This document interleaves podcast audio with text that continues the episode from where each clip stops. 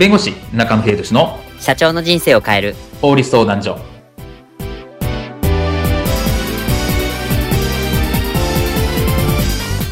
こんにちは弁護士の中野秀俊です。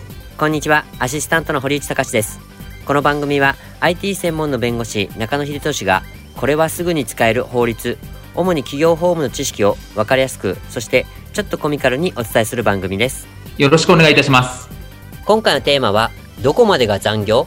残業の定義を弁護士の立場からバッサリ切るについてお話を伺いたいと思いますまあよくあるこう残業のカウントえー、どこまでが残業なるのか、これは残業なのか残業じゃないのかというところっていうのは判断が分かれると思います。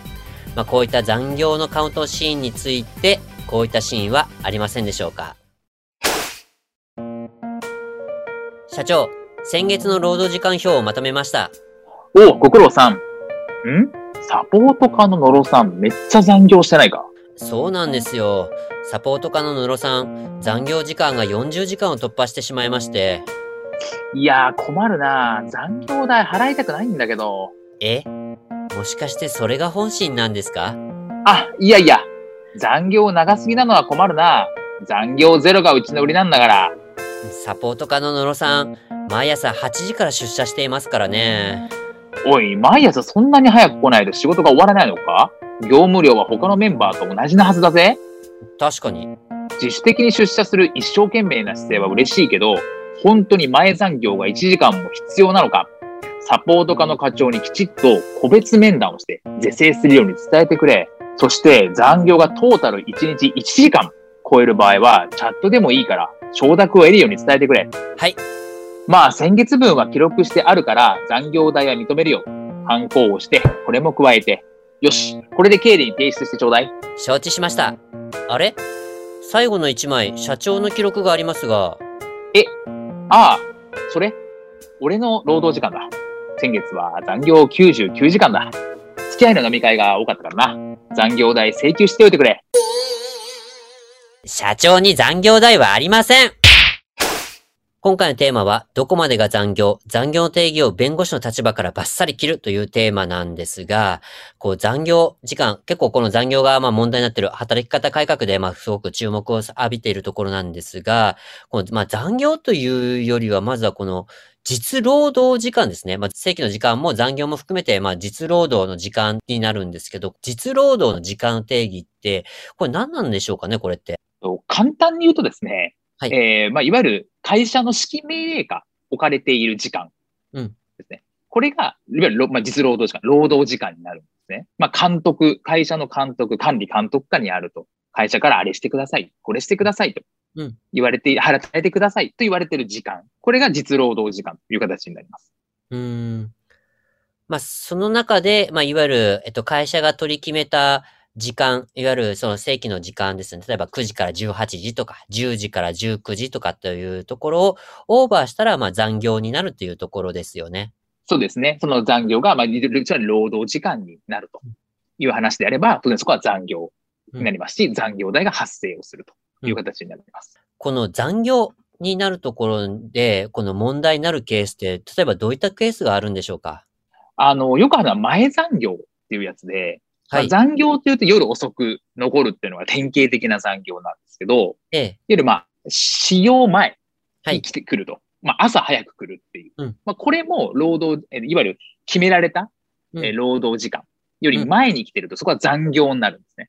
ああ。うん、まあ、これ前残業って言うんですけど、うん、例えば、えっ、ー、と、始業の30分前に自主的に出勤しましたと。はい。で、それが仕事の準備のために必要な時間でしたとなれば、その30分は残業になるという話になってきますと。うんただ、その、えー、前残業は実は15分で済むようなものであれば、30分丸々前残業とは認められない。そんな話になるかなと。あの、きちっとその、なんかスピードを持って、あの、業務を行えば、まあ、30分かけてるとか、本当は15分でできるんじゃないかとか、いうところですよね。そうですね。で、もちろん会社が30分前に来るようにって指示をしていたんであれば、うん、当然これは実労働時間になるので、うん、そこは丸々前残業、まあ残業代が発生するって形になります。あ、ということは、もしその始業前に、例えば15分、えー、例えば朝礼を行いますという場合も、そこ労働時間といいますか、前残業に入ってくるものなんでしょうか？あ、朝礼も当然あります。30分前から朝礼をするから来るように、みたいな話であれば、はい。ここは当然残業代が発生するという形になります。要は会社からの指示、監督かにあれば、それは全て発生するという認識なんですね。そうですね。あと会社が例えば15分早く来ているとか30分早く来ていることをずっと黙認をしていた。何も言わなかったってことは、それは認めてたよねって話になるので、そうすると、まあ、特に指示を、命令をしてなかったとしても、はい、そこは前残業になる可能性が高いかなと思います。おここポイントですね。こう会社が何も、その、例えば15分前や30分前出社していたのを何もずっと言わなかったこと自体も、これはもう黙認していたというふうに、もう、あの、扱われるんですね。そうですね。はい。うん、なるほど。わかりました。他なんですけど、まあ、とはいえ、その、オフィスに出社する人が全てじゃなく、例えば、営業さんとか、客先さんに行く、あの、お仕事をされる場合、のケースでよくあるのが、自宅からお客様先へ直行する。もしくは、その、お客様先からもう直帰しますよっていうケースがあると思うんですけど、ここのケースの中で、その、労働時間、いわゆる実労働時間に当たる、当たらないっていうところっていうのはあるんでしょうか？いわゆるまあ直行直帰の場合だと思うんですけど、まあ、自宅からお客さん先に行く。この直行の場合、これは労働時間には当たらないんですね。へえ。あと直帰の場合、お客さんも先から自宅に帰る場合。はい。これも、まあ、お仕事が終わって客先から帰ってるっていう直帰の場合も、うん、この直帰の時間は当然ですが労働時間にはならない。うん。ですね。まあもちろんそこでなんか、えっ、ー、と、報告書を書かなきゃいけないとか、はい。当然業務が会社から発生するんであれば当然それはなるんですけれども、うん、いわゆる普通の、いわゆる直行直帰の場合で、うん、特に会社からの管理官とかがないという話であれば、そこは労働時間にはならない。うん。ですと。ああ。じゃあ、あれですか、そう、直行している時間、直帰している時間、まあ何も業務をやっていなかったとしたら、これって通勤に当たるようなイメージになるんですか？あ、そうですね。まさに通勤ですね。通勤時間という形なので、労働時間にならない。でただ、例えば、客先、うん、まあ1から次の客先、まあ2に行く場合。はい。その間の時間、この場合は、これは労働時間になるので。ああ、いわゆるあ間の移動時間は労働時間になるってことなんですね。はいそこは労働時間で、客先から客先への時間はこれは労働時間になるので、まあそこが超過してるんだったら残業が発生したりとか、そこは労働時間に組み込まれるという話になります。ああ、とした場合、あれですね、最直行直帰になる方の場合は、最初の、えっと、直行先の客先に着いた時間から、最後の客先の、えー、客先から出た時間までが労働時間というふうに扱われるんですね。あ、そんな通りです。はい。